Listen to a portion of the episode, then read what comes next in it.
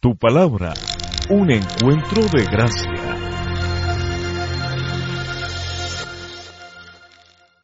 Hola familia, una vez más nos encontramos para estudiar juntos la palabra del Señor y poder aprender estos principios que Dios revela a través de la escritura para el corazón de cada uno de nosotros. Ojalá estés dispuesto, después de haber tenido este momento, para orar y, bendecir a Colombia estés dispuesto a recibir lo que Dios tiene para tu vida y quiero que vayas conmigo por favor al libro de Efesios capítulo 2 versículos 1 en adelante. Y vamos a estudiar juntos un tema que he titulado de la muerte a la vida. Porque básicamente a esto se refiere el apóstol Pablo en este pasaje que vamos a estar compartiendo el día de hoy. Vamos a descubrir algunas cosas importantes o por lo menos recordar algunas cosas claves para nuestro corazón, nuestro crecimiento espiritual.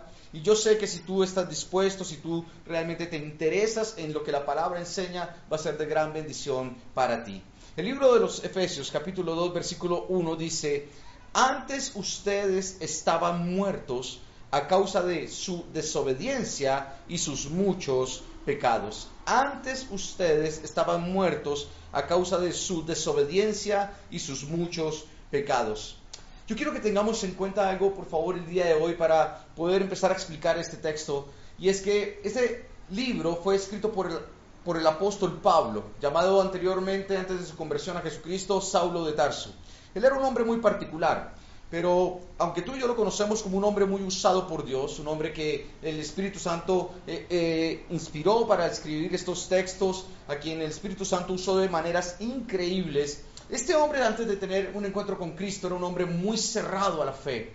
Tal vez como algunos de nosotros o algunos amigos o algunas personas que conocemos, muy cerradas a la fe y lamentablemente con un corazón muy endurecido al mensaje del Evangelio.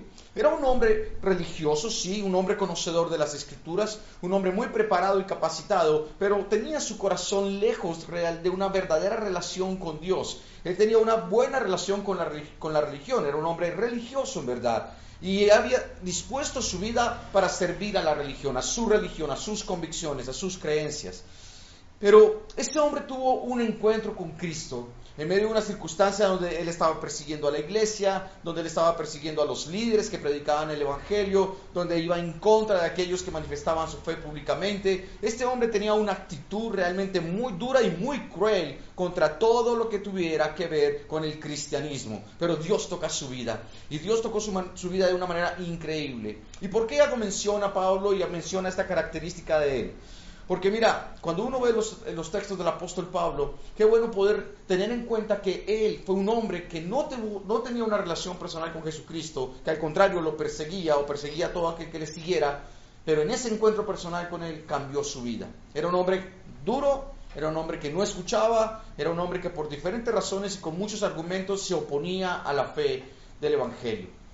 Y tal vez algunos podamos identificarnos con eso. Y tal vez nuestra condición espiritual hoy, porque tal vez estás escuchando esto por una invitación o algo, yo te digo, sabes, Dispón tu corazón para que Dios pueda ayudarte, para que Dios pueda revelarse a tu vida, para que Dios te muestre quién es Él y que Jesucristo realmente pueda hablarte y pueda transformarte, porque ese es el deseo de su corazón. Y Pablo comienza este capítulo 2 después de haber hablado de las bendiciones y después de haber manifestado esta oración tan especial por la iglesia. Pablo aquí empieza a recordar cuál es la condición espiritual de aquellos que están en la iglesia ayudándoles a ver la gracia, el amor, la misericordia de Dios sobre sus vidas. Y comienza diciendo, antes ustedes estaban muertos. Y aquí revela uno de los principios tal vez más importantes que nos ayudan a entender la necesidad de una relación personal con Jesucristo. Esa relación que comenzó él en ese encuentro tan particular narrado en el libro de los Hechos. Te invito a que vayas al libro de los Hechos y veas la conversión del apóstol Pablo. Esa conversión llevó a este hombre y lleva a cualquiera de nosotros a experimentar que un día nosotros estábamos muertos. Porque es así. El versículo 1 nos muestra que nuestra condición espiritual antes de Cristo es la muerte. Es la separación que tenemos de Dios en nuestra vida es verdad. Nosotros no buscamos de Dios. Nosotros eh, nos sometemos a religiones, a filosofías, a creencias de este mundo, a las corrientes de este mundo, pero nos cuesta entender que lo que Dios espera es una relación personal con Él. Y tal vez eso aún asistiendo a una iglesia nos cuesta tener una relación personal con Él. Es duro, Dios sabe que no es fácil, pero qué bueno que podamos entender que eso es lo que Dios quiere. Nosotros pasamos de muerte a vida porque dice aquí la palabra que estábamos muertos a causa de la desobediencia y los muchos pecados. Cuando uno lee este texto, interesante, ¿qué es lo que hace que estemos muertos espiritualmente? Hay tres clases de muerte que se pueden mencionar en la palabra.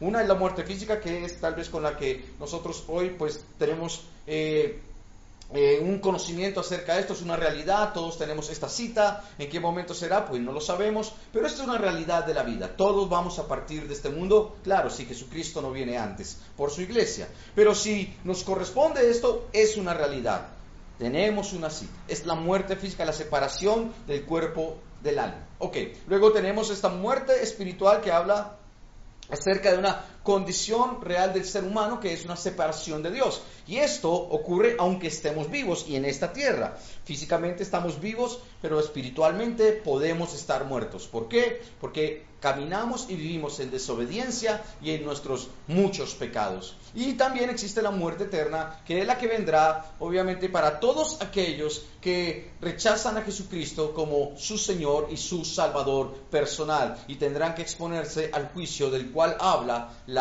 palabra. Aquí entendemos, de acuerdo a lo que dice la Escritura, que hay una realidad espiritual del ser humano. Está muerto, espiritualmente hablando, y está muerto porque tú y yo lamentablemente tenemos la tendencia al pecado. Y la Biblia dice, no son pocos, son muchos pecados en nuestro corazón, en nuestra vida, y somos desobedientes por naturaleza, desobedientes a lo que Dios quiere para cada una de nuestras vidas, para poder hacer, eh, hacer su perfecta voluntad. Nos cuesta en nuestro corazón, cada uno sigue por su propio camino, cada uno anda conforme a lo que mejor le parece en su vida. Quiero que mires conmigo, por favor, lo que dice Romanos capítulo 3, 23. Romanos 3:23. Hay una declaración aquí también en este texto que nos va a ayudar a entender. Dice, pues todos hemos pecado y nadie puede alcanzar la meta gloriosa establecida por Dios. Y sí, es real. Todos hemos pecado. Claro, tú te encuentras con gente que no tiene una relación personal con Dios, que inclusive habla de que es atea o que inclusive habla de que definitivamente no cree en las religiones, en fin. Y esta gente tiene muchos eh, valores morales, eh, son buenas personas, son bondadosos, son generosos, tienen un corazón hacia los demás. Eso está muy bien. Y claro, gracias a Dios por esto que nos puede caracterizar. Pero nuestra condición espiritual, al, al creernos buenos, pues obviamente nos ayuda a ver o, nos lleva a pensar que somos buenos, pero comparados con quién. Somos buenos en qué condición. Porque todos nosotros lamentablemente podemos en algunas áreas, en algunas áreas, perdón, eh, caracterizarnos por estas cosas que uno dice, ay, qué bueno, esta persona es tan especial. Pero hay otras cosas que definitivamente pueden estar dañando nuestro corazón. La ira, el enojo, tal vez la inmoralidad, cosas que tal vez están ocultas en el corazón de nosotros y no nos permiten ser libres. Y de una u otra manera, claro, es un obstáculo en, nuestro, en la posibilidad de tener una experiencia espiritual con el Señor. Nosotros hemos pecado y estamos lejos de la meta de Dios. Esto está claro. No hay ningún ser humano, ninguno, ni tú, ni yo, ni el que está a tu lado viendo esta enseñanza, no hay ninguna persona, de acuerdo a lo que la escritura dice, que no haya pecado. Y es más, son muchos los pecados que hay en el corazón de cada uno de nosotros. Si nos comparamos con los demás, aparentemente somos buenos, pero cuando nos comparamos con Jesús, Tal vez hay cosas en nuestra vida que definitivamente tienen que ponerse en orden y a la luz de la palabra entender que esto nos conduce a la muerte. Estamos separados del Señor. Es lo primero que quiero, por favor, que tengas en cuenta el día de hoy. Es la muerte espiritual en la cual cada uno de nosotros caminábamos. Aquí está el texto.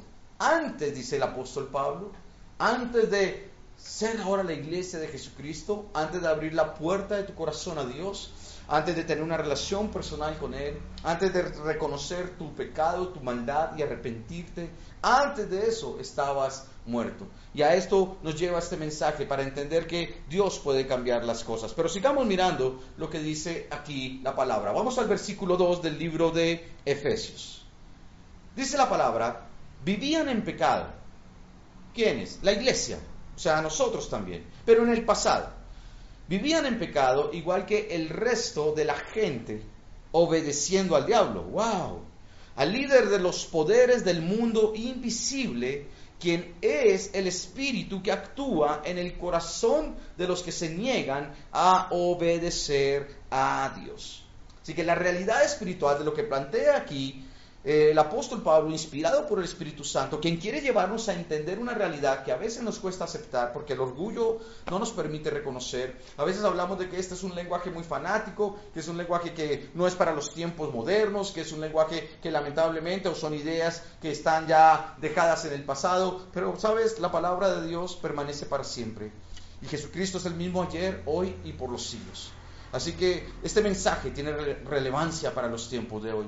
Este mensaje nos ayuda a entender también por qué nuestro corazón se carga de tanto dolor, de tanta amargura, de tanta ira, de tanto enojo, que tal vez nos lleva a la violencia y a todo lo que posiblemente hoy nos estamos viendo como consecuencia de, eh, en medio de las circunstancias que estamos atravesando, el caos que vemos en nuestra nación. Tal vez hay corazones muy cargados, hay mucho dolor, hay muchas heridas eh, con la autoridad de diferentes, eh, en diferentes áreas, empezando por casa, porque lamentablemente cuando, y esto es claro, eh, cuando tú tienes problemas con la autoridad hacia afuera, lamentablemente es porque esto es una, muchas veces, en muchas ocasiones, por lo general, un problema de la autoridad hacia adentro, es decir, hacia tu hogar. Porque no hay realmente identificada en tu corazón una imagen de autoridad sana. Porque muchos hoy, en los tiempos de hoy, han vivido una vida solitarios, han vivido una vida de abandono, han vivido una vida de desprecio, han vivido una vida donde no son importantes o no son valiosos o no se sienten amados de la manera correcta. Y esa es una realidad también en el corazón del ser humano. Todos nosotros podemos vivir diferentes conflictos y esto, esto es lo que dice la Biblia. Vivían en pecado igual que el resto de los demás, obedeciendo al diablo. Y aquí hay algo importante, porque si nosotros no estamos obedeciendo a Dios según el texto bíblico, entonces ¿a quién obedecemos? Por favor, mira tu Biblia y saca tu propia conclusión. dice, no, no estamos obedeciendo a Dios, pues estamos muertos porque caminamos en desobediencia, pero la realidad es que estamos obedeciendo al diablo. Y literalmente dice la escritura aquí que este personaje es el líder de los poderes del mundo invisible quien es el espíritu que actúa en el corazón de los que se niegan a obedecer a Dios. Entonces, aquí hay varias cosas importantes, y es que el diablo actúa en el corazón del hombre que está sin Dios. El diablo actúa en el corazón del hombre que está sin Dios. Hay algunos pasajes bíblicos, y no es mi intención demorarme mucho en esto, porque realmente prefiero hablar de Jesús que hablar del diablo en medio de una enseñanza. Pero sí hay algunos conceptos que tal vez tú y yo deberíamos conocer, porque según lo que dice la palabra, entonces eh, en nuestra vida sin Cristo obedecemos al diablo y Él actúa en nuestro corazón y nos hace vivir de cierta manera. Entonces miremos un poco algunas cosas que son claves.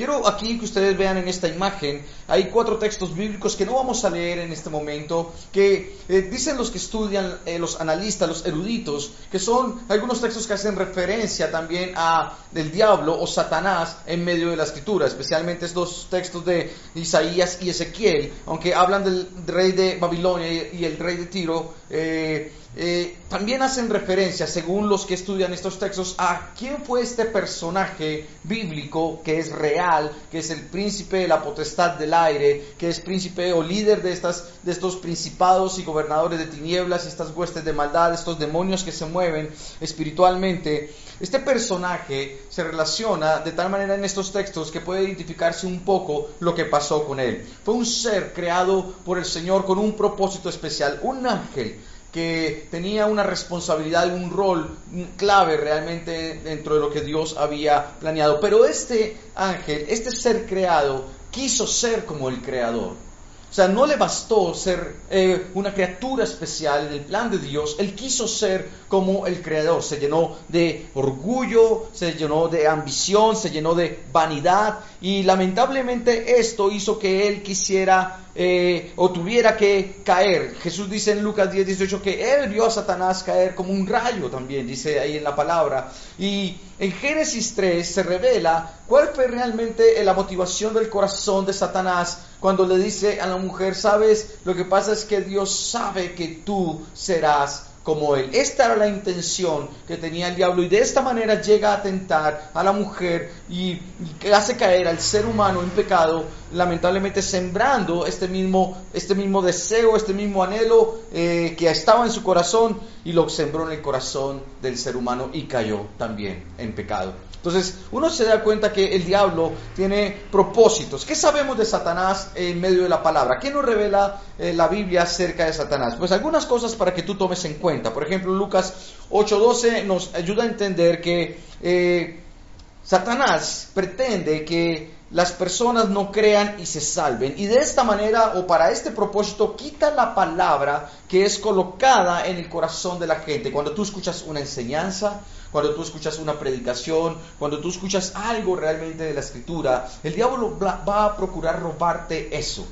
Va a robar, quitar, va a quitar esa semilla de tu alma, de tu corazón, para que tú no creas, para que tú no te salves, para que tú no vengas al camino de Dios y te mantengas ahí en el pecado y te mantengas obedeciéndole a Él. Interesante este concepto. Y sabes, cuando uno mira su vida, es real. Todos nosotros, de una u otra manera, vivimos esclavizados al pecado. Y vivimos esclavos a este mover de este espíritu que nos manipula, que en verdad de una u otra manera nos influencia para caminar en la adicción, para caminar en la muerte, para caminar en un estilo de vida eh, pecaminoso, donde lamentablemente nos exponemos a todo tipo de situación y de pecado en nuestras vidas y también no solamente en lo que hacemos, sino en cómo vivimos y cómo nos sentimos. Abrimos las puertas a la amargura, abrimos la puerta a la depresión, abrimos la puerta a la tristeza y cantidad de cosas que lamentablemente caracterizan nuestro corazón o caracterizaron nuestro corazón antes de tener una verdadera relación con Dios. También la palabra en Lucas capítulo 13 habla de que Él esclaviza a la gente con enfermedades. Quiero que esos textos que estamos allí eh, presentando, tú puedas tomar nota de ellos y ir y mirar lo que la palabra enseña. Aquí habla de la historia de una mujer que estuvo 18 años literalmente dice la palabra esclava de una enfermedad por un espíritu inmundo que había eh, tramado el Satanás en contra de esta mujer. Y Dios la ayudó, ella es una mujer encorvada, Dios la sanó y la hizo libre a través del poder de su Espíritu Santo. Otro texto que encontramos es Juan 8:44 que habla de que el diablo es el padre de la mentira, es asesino y odia la verdad aspectos que caracterizan la vida de este ser que lamentablemente tenemos que enfrentar. También en 2 Corintios capítulo 4, versículo 3 y 4 habla de que el diablo coloca un velo para que la gente no pueda ver y no pueda creer y, no pueda entender el Evangelio de Dios, el Evangelio, eh, el mensaje de la buena nueva. Esto hace, lamentablemente, Satanás en la vida de las personas. Más adelante, en el capítulo 11, versículo 3 y versículo 14, habla de que Él es astuto y esta es una realidad. Así hizo caer a la mujer, así hizo caer al hombre, lamentablemente. Es astuto y es astuto para engañarnos. Y, y aún dice la Biblia, aún se disfraza como ángel de luz para cumplir con este propósito del engaño. Así que hay cosas que tú vas a ver, tal vez milagros que tú vas a ver, tal vez respuestas a tus deseos que tú dices, wow, sorprendente esto, y pareciera que un ángel de luz te hizo algo extraordinario. Pero te digo, cuidado,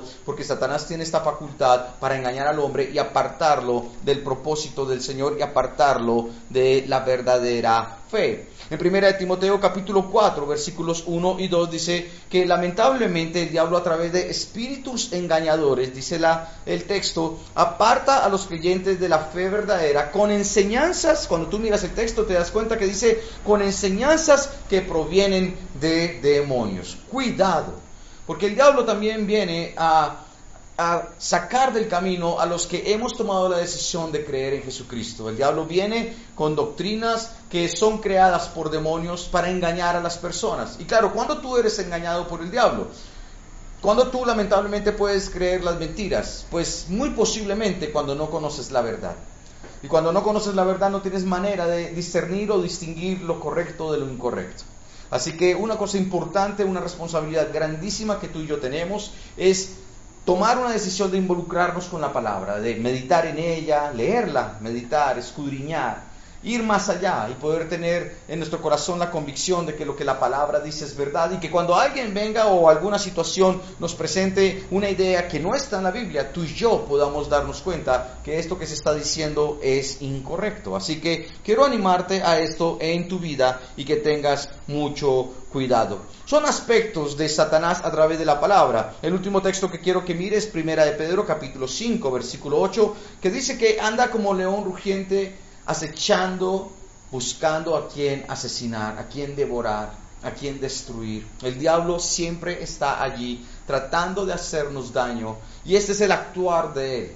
Este es, este es el propósito de él propósito de robar la bendición de la salvación, de que tú no puedas tener una relación personal con Jesucristo, de, destruir tu vida, tu familia, tu salud, tu, cada área de tu ser. El diablo quiere hacer esto. No, no dudes acerca de, de que lamentablemente él tiene estas intenciones. Claro, cuando vivíamos sin Dios nos, nos mantenía atrapados, nos mantenía esclavizados porque en nuestra naturaleza estas cosas nos fascinaban, nos gustaban, nos, nos, nos, llevaban a querer más, probar más y hacer más. Y esto es también algo que el diablo obviamente aprovechaba.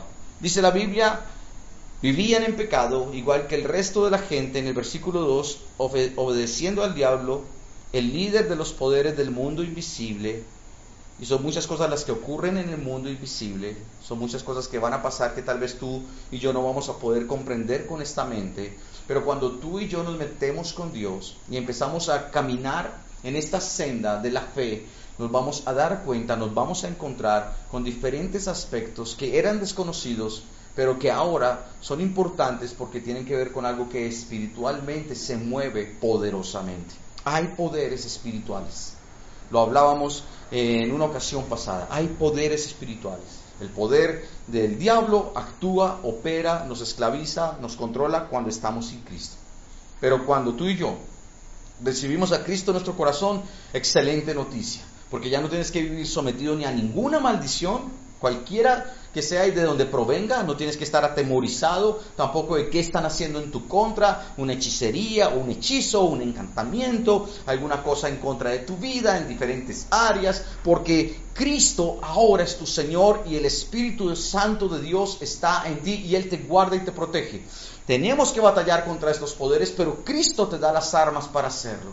Así que la cruz del Calvario rompe con maldiciones, rompe con, eh, eh, inclusive con enfermedades que son como herencia. Tú, tú puedes declarar que Cristo te ha sanado a través de la cruz del Calvario. Dice que por sus llagas fuimos nosotros sanados en el nombre de Jesús y se rompen todas aquellas cosas que antes caracterizaban nuestra vida, nuestras emociones, nuestra voluntad, nuestra manera de pensar, nuestra filosofía de vida. Viene Cristo con su amor, con su gracia, con su poder y con el perdón de nuestros pecados a transformar todas las cosas. Así que yo quiero animarte a que pienses realmente en que Dios está allí, pendiente de nosotros y nos va a dar la victoria porque Él batalla por nuestras vidas. El poder de Dios es extraordinario, es infinito y nada puede hacer el diablo en contra del Señor. Más bien, en el nombre de Jesús, cuando tú estés enfrentando al enemigo, que, que el Señor le reprenda a Satanás, que el Señor eh, se encargue, Él batalla por ti, pero tú y yo tenemos que armarnos de fe y entender que en Cristo hay libertad. Así que fuera todas estas emociones negativas de nuestro espíritu, de nuestro corazón, de nuestra alma, en el nombre de Jesús, por la obra del Espíritu Santo en cada uno. Y te animo a que lo pienses de esta manera. Ahora, sí es importante que el diablo, que puedas entender que el diablo sí está actuando en el corazón de las personas. Vámonos para el versículo 3, en Efesios capítulo 2, versículo 3. Dice la Biblia, todos vivíamos así en el pasado, era una condición de cada uno de nosotros como seres humanos, siguiendo los deseos de nuestras pasiones y la inclinación de nuestra naturaleza pecaminosa. Por nuestra propia naturaleza éramos objetos del enojo de Dios igual que todos los demás. Aquí encontramos dos aspectos importantes. El primero es que la realidad espiritual es que tú y yo estamos sometidos a esta naturaleza pecaminosa cuando no tenemos a Cristo en nuestra vida. Y es particular porque la Biblia dice literalmente que seguimos los deseos de nuestras pasiones. Es que hay cosas que nos apasionan, hay cosas que producen placer en nosotros. Ahí tú en tu casa o donde quiera que te encuentres, cuando piensas en un área de tu vida y tú dices, esto no está bien delante de Dios, pero es que me gusta, pero es que me produce placer, ¿qué podría ser?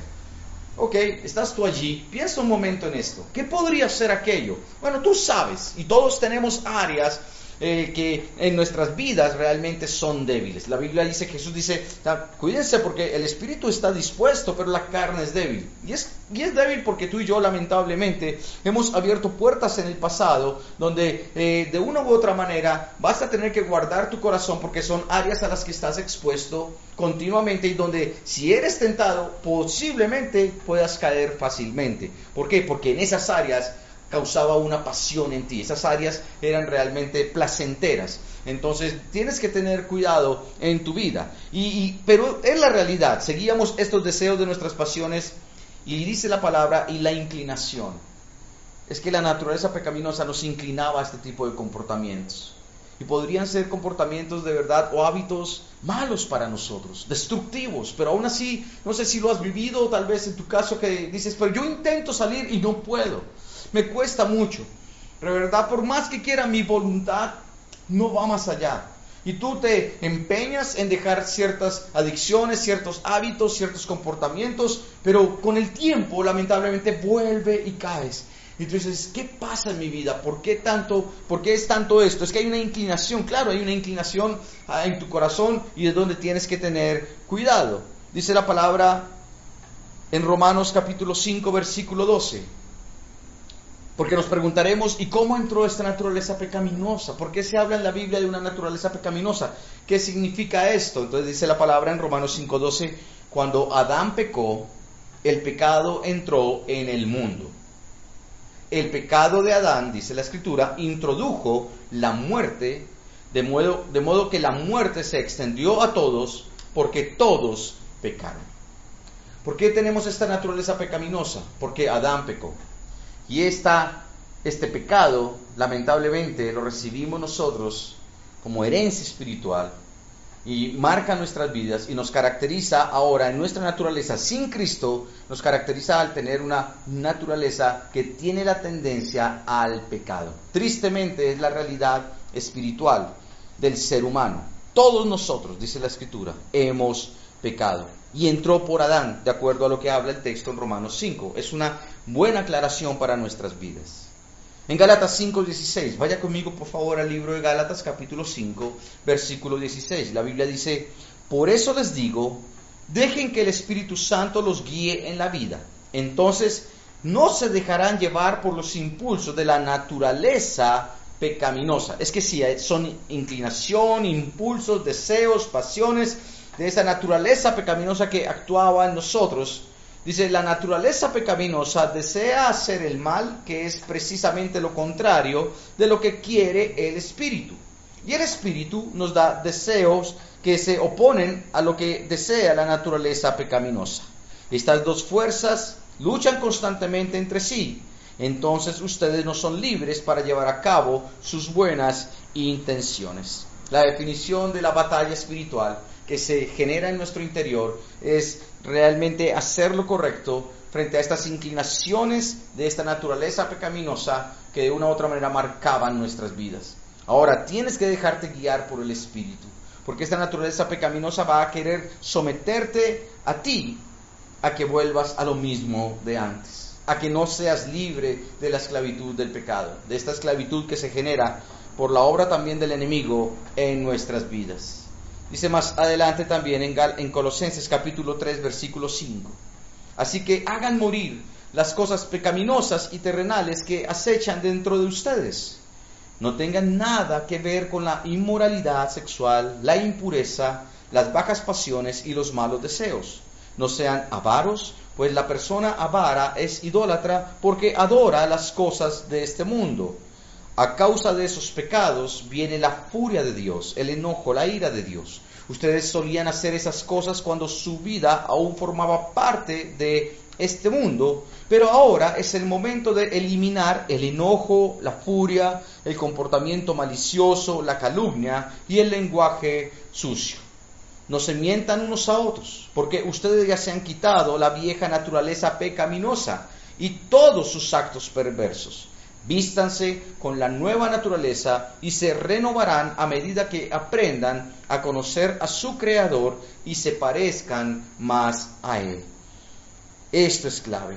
Cuando empezamos a leer desde el versículo 5 dice la Biblia, hagan morir las cosas pecaminosas y terrenales que acechan dentro de ustedes. Y es mi responsabilidad guardar mi corazón de todo aquello que me hace vivir en pecado o caminar en el pecado. Es mi responsabilidad guardar mi corazón para no desobedecer a Dios. Es mi responsabilidad eh, cuidarme de tal manera en donde yo no eh, acceda a todas estos, estas tentaciones que genera el enemigo para hacerme caer y robarme la bendición de mi relación con Dios. Todos nosotros tenemos esta batalla. Hoy en día, frente a todo lo que estamos enfrentando, ¿qué batallas tan fuertes tenemos? Con nuestra mente, con nuestro ánimo, con nuestro corazón. Y claro, si nuestra fe no está realmente fortalecida, si nuestra fe no está puesta en el verdadero fundamento, si tú y yo espiritualmente no conocemos la palabra como deberíamos conocerla, si tú y yo no tenemos una relación personal con el Señor, si no tenemos una comunión íntima con Él, entonces todo lo que estamos viviendo va a crear en nuestro corazón un sentir de impotencia, de desesperanza, de amargura, de ira, de dolor, de depresión, que lamentablemente nos puede llevar a tomar malas decisiones en diferentes áreas. No, no te tengo que, no tiene que tal vez ver con el hecho de que te vas a quitar la vida. Puede que no, aunque tal vez para algunos sí sea una posibilidad. Pero tal vez sí volver atrás y volver a todos aquellos hábitos que eh, te caracterizaban antes de tu relación con Jesucristo. Y volver a caer en lo mismo. Y volver a estar atado. Y volver lamentablemente a vivir las consecuencias del pecado. Que tal vez un día te hicieron caminar hacia Jesús decir, yo no quiero más esto, yo quiero una verdadera relación con Dios, yo quiero paz, yo quiero tranquilidad,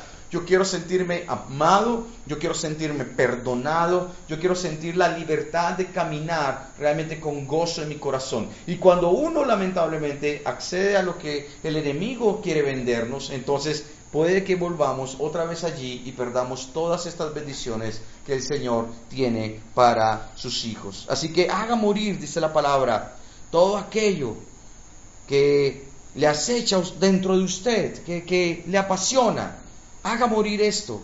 Y, como dice al final del texto, más bien vístase con la nueva naturaleza y en la medida en que usted se vista con esta nueva naturaleza espiritual de vida, la relación con Dios, dice entonces que usted podrá ser renovado a medida que aprende a conocer a su Creador.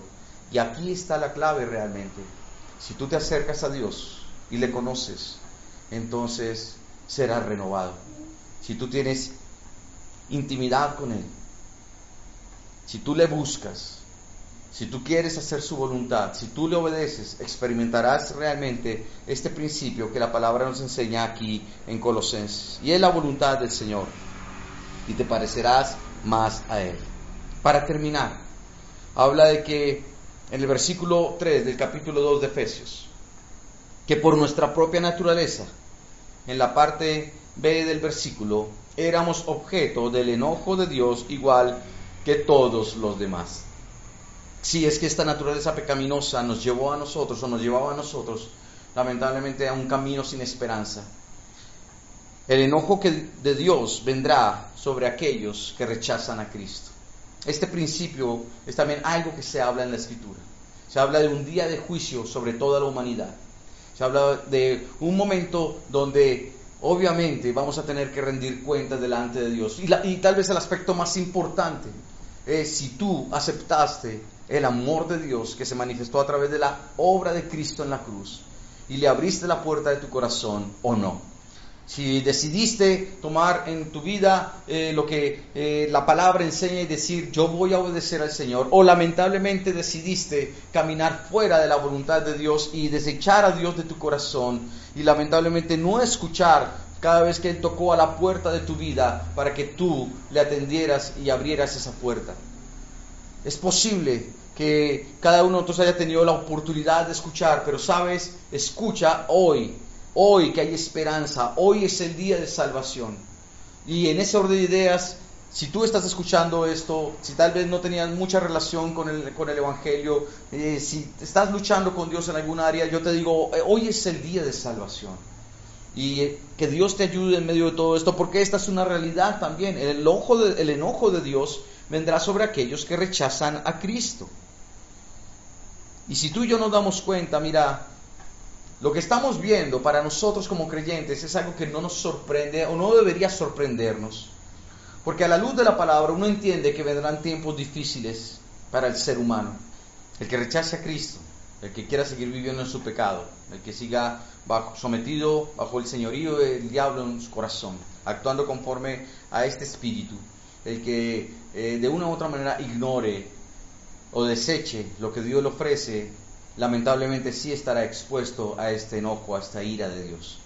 Así que hay una oportunidad maravillosa de poder conocer este mensaje de salvación. Quiero que simplemente que te quedes con lo que dice el versículo 4 y 5, que empezaremos a mirar la próxima oportunidad en que nos encontremos.